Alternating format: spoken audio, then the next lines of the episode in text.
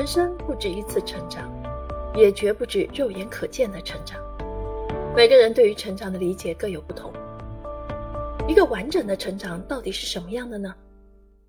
教育与儿童心理学家孙瑞雪通过本书告诉你背后的答案，教你学会如何让儿童创造自我，渐渐学会与身体、情绪、感觉、心理、认知和精神进行磨合，同时看到儿童自我成长的力量。将其培育为一个完整的人。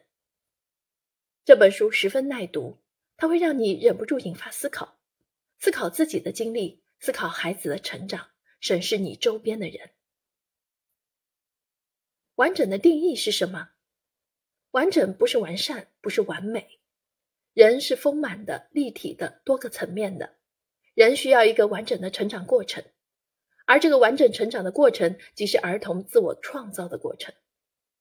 有的母亲总是会用完美来要求自己的孩子，给孩子提出苛刻的要求，并怀着美好的期待。当期待与现实不符时，便开始了种种不适。其实每个孩子都会有个性差异，不会完美生长，应该接受差异，遵循孩子的成长规律，学会换位思考，体谅和尊重孩子的不完美。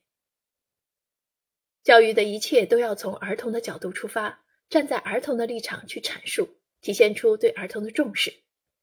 首先要让儿童学会自我创造。人的成长都是从身体发展到情绪感觉，再逐渐上升到心理认知，之后才会有精神升华。首先，在成长的期间，成人要给予儿童充分的自由，帮助儿童找到创造自己的方法。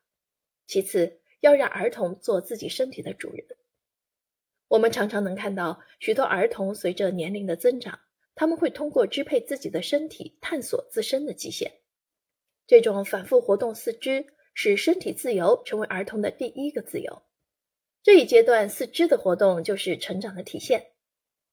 除此之外，生命力的释放也尤为重要。儿童在自由使用自己的身体后，会借助活动创造身体每一个部分的功能，并让身体焕发出精神内涵。因此，我们要更加尊重孩子的身体自由。幼儿教育是一个孩子成长过程中至关重要的环节，也是决定孩子一生的重要环节。